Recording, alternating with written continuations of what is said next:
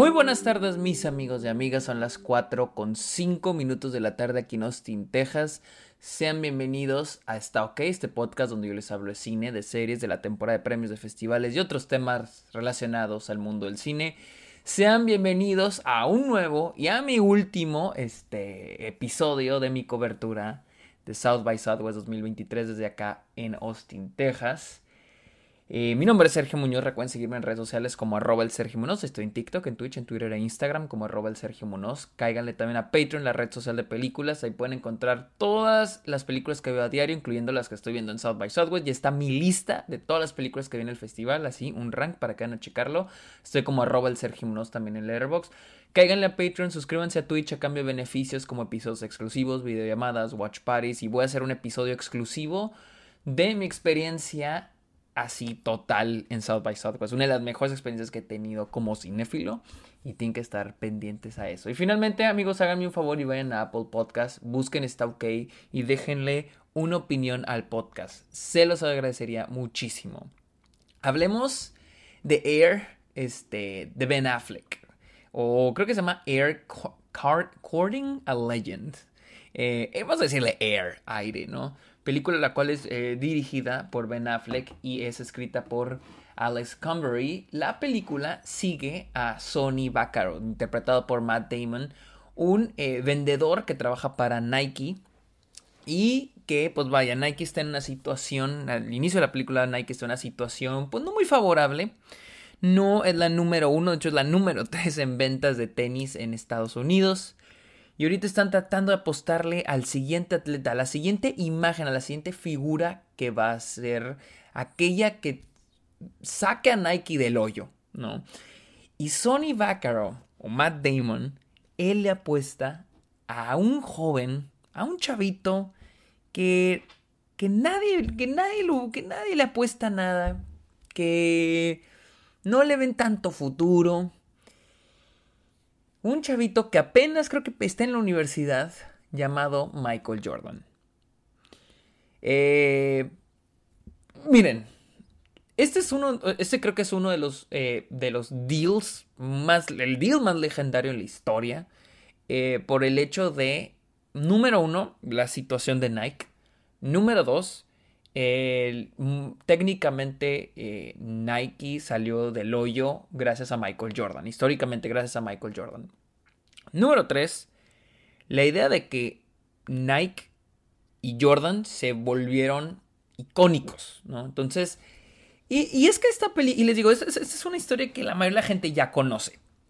Y lo que Ben Affleck hace aquí es tomar esta historia que ya todo el mundo conoce, ya todos sabemos el final, ya todos sabemos quién va a ser Michael Jordan pero la convierte en, logra convertirla en algo no solo inmersiva, engaging, pero también muy emocionante. Es una película muy emocionante. O sea, tú ya sabes quién va a ser Michael Jordan. Y es lo que me gusta mucho de este biopic, que el biopic agarra esta idea de que ya sabemos, a la película no finge que oh, te va a dar información nueva. No, no, no. O sea, la película sabe que esto es algo que a todos conocemos.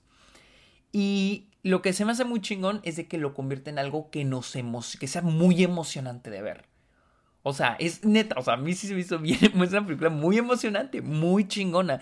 Y es de que juega con la figura de Michael Jordan, de quién es y quién se va a convertir, quién va a ser esta leyenda. Y la película lo sabe manejar muy bien. O sea, me quedan mis dudas de si todo lo que en la película pasó en la vida real o no. Pero honestamente, creo que hasta el mismo Ben Affleck cuando presentó la película dijo. Porque sí, vi la película con Ben Affleck, con Jason Bateman, Matt Damon, con Viola Davis, Chris Messina eh, y, este, Chris Tucker. Y Ben Affleck dijo, o sea, este, este no es un documental. Este no es un documental. Es casi como, pues decir, una carta de amor, aunque no vamos a usar esa palabra, pero casi como una carta de amor a Michael Jordan, a quién es esta figura, esta leyenda, ¿no? Y la idea también de que los tenis no son los tenis hasta que Michael Jordan se los ponga. Y la película, la verdad, se me hace muy bien escrita porque inicia con el personaje Matt Damon, nos, nos introducen quién es, nos introducen el estado actual de la compañía de Nike, quiénes son, cómo los ven, y de ahí el, personaje de Michael, de, perdón, el personaje Matt Damon, este Sony, todo el tiempo va a estar tratando de vender esta idea de que Michael Jordan es la siguiente leyenda y que él debe estar con este, Nike. Y el, y el hecho de cómo va este, procediendo la película, progresando, pues vemos primero Matt Damon tiene que comenzar la gente de la compañía apostarle a Michael Jordan, porque la compañía primero que dice, estamos bien jodidos en dinero, lo único, el presupuesto son 250 mil dólares y lo queremos dividir entre tres atletas, no, no en uno. Matt Damon tiene que buscar la manera de convencerlos de que no, es que tiene que ser uno y tiene que ser Michael Jordan. Después tiene que ir a convencer a los agentes, tiene que convencer a la familia y luego tiene que convencer al mismo Michael Jordan. Y entonces, les digo, es una película que va progresando y se me hace muy bien escrita. Algo que me gusta mucho también es la dirección de Ben Affleck en términos de, de el manejo de Michael Jordan. Porque seamos honestos, Michael Jordan es una de las figuras más grandes de la historia contemporánea. O sea, Michael, todos sabemos quién es Michael Jordan. Y creo que son muy pocas, realmente son muy, hay muy pocos biopics de Michael Jordan. Y es obvio, es, es difícil crear un biopic de una leyenda de ese tamaño. O sea, tendrían que pasar décadas. O sea, tendría que, tendría que ser Michael Jordan muerto y pasar décadas como con Elvis de este Baz Luhrmann para que haya un, ahora es un biopic y digamos, ok, vamos a hacer un poco de justicia a este personaje. Pero por lo pronto son muy pocos los biopics que existen de Michael Jordan y creo que no existe ni uno que le haga justicia a quien es él. Y Ben Affleck está consciente de eso. Y lo que me gusta mucho es cómo reserva la imagen de Michael Jordan. Nunca vamos a ver a Michael Jordan en pantalla en términos de explícitamente. Lo vemos de que en las reuniones, cuando está con sus papás, pero siempre es él está fuera de foco o él está de espalda.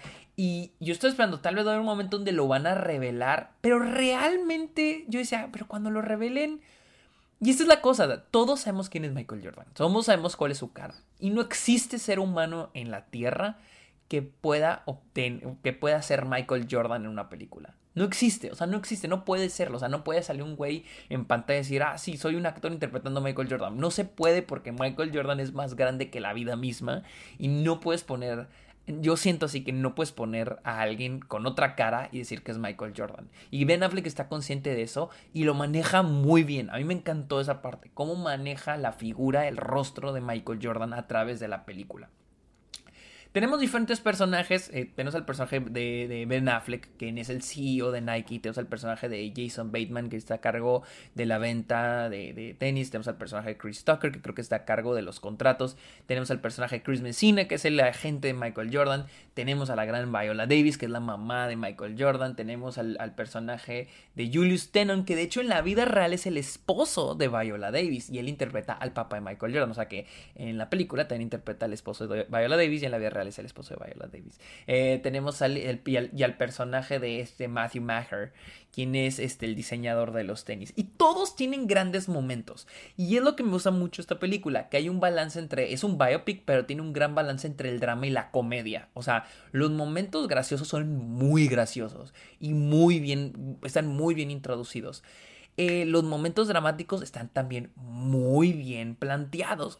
o sea, hay un momento, monólogo de Matt Damon a la mitad, creo que es a la, avanzando a la mitad de la película, que, güey, o sea, yo lloré, güey. O sea, había la gente llorando, güey. Ese monólogo, güey, está bien chingón. Es de que toda esa escena, es la escena de la, la reunión entre Matt Damon, el personaje de Matt Damon, bueno, todos los de Nike con la familia Michael Jordan y Michael Jordan. Y yo creo que es una de las mejores escenas del año. O sea, se me hace chingoncísima, muy bien editada. La película está también, esa es otra. La película está muy bien editada. Se me hace muy bien editada.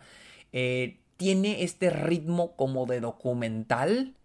Pero también tiene un balance. Tiene. Trae escuelita de, de Big Short. es chistoso porque Siento que después de que salió de Big Short, y para mí The Big Short se me hace una de las mejores películas de la década pasada, una de las mejores películas editadas de la, de la década pasada también, muy bien editada.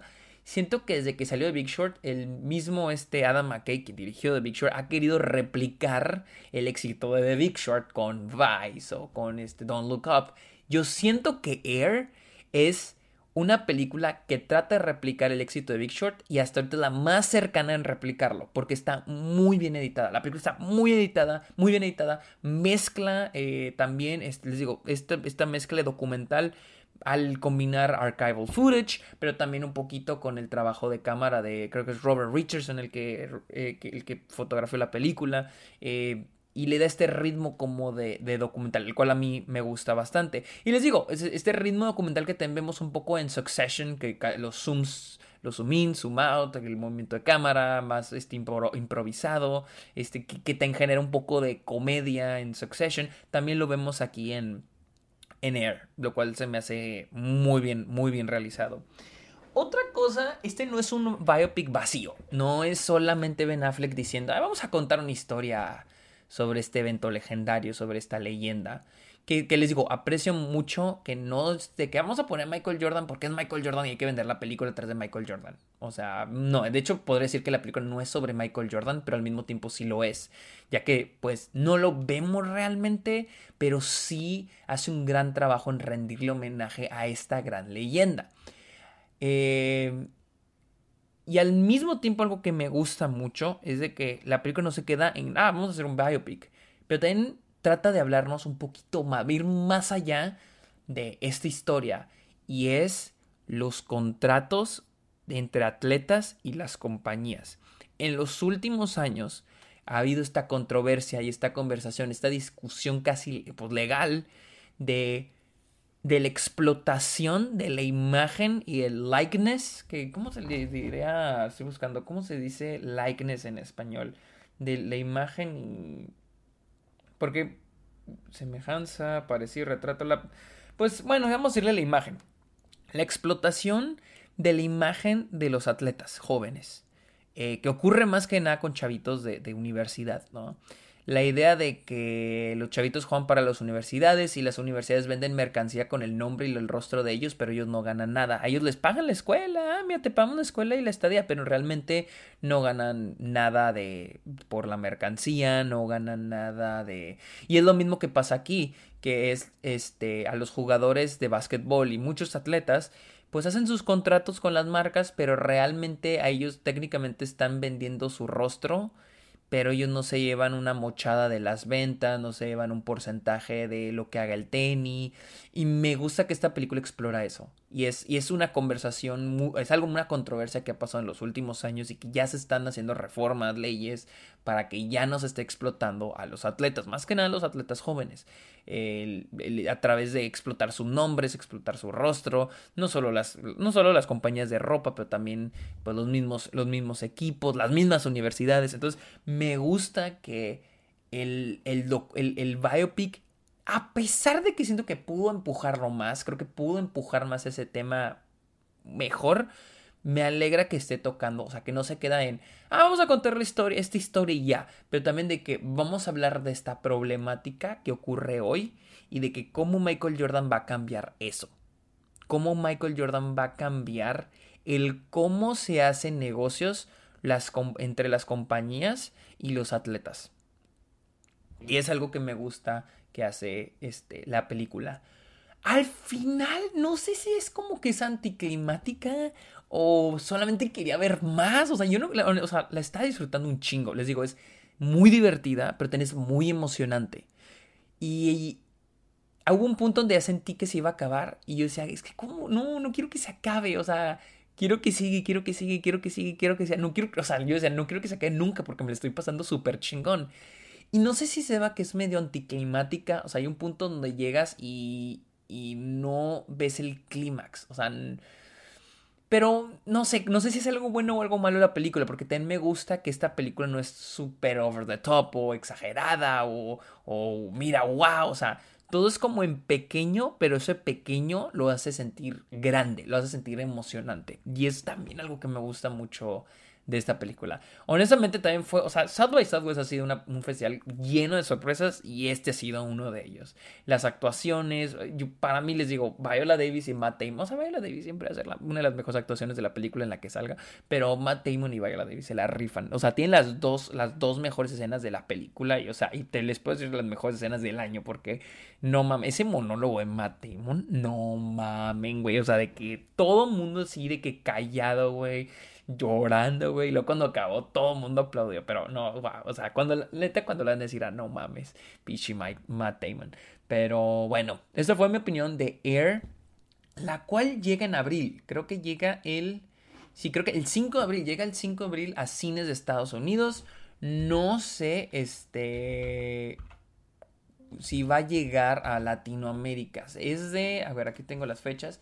Es de Amazon Studios, pero creo que hasta ahorita solo tiene fecha para eh, Estados Unidos. A México también, sí, México llega el 6 de abril. Llega igual, llega el, llega el 6 de abril. Así que amigos, Vayan a verla, la neta está muy chingón, se la van a pasar de huevos, está toda madre. Amigos, muchísimas gracias por escuchar este episodio. Síganme en, redes sociales como arroba el Sergio Munoz, en Letterboxd también estoy como arroba el Sergio Munoz, cáiganle a, a Twitch, cáiganle a Patreon y déjenle un comentario, está ok, en Apple Podcast. Amigos, muchísimas gracias por escuchar este episodio, muchísimas gracias por seguir mi cobertura de South by Southwest. Que tengan muy bonito día, bye.